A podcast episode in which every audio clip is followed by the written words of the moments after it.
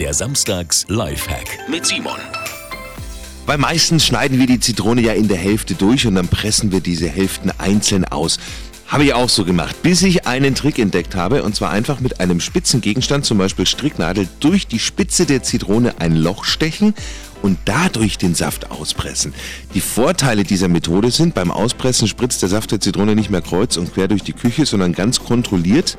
Ja, und es lässt sich leichter dosieren und die Zitrone ist vor allen Dingen noch länger haltbar, weil sie nicht austrocknet.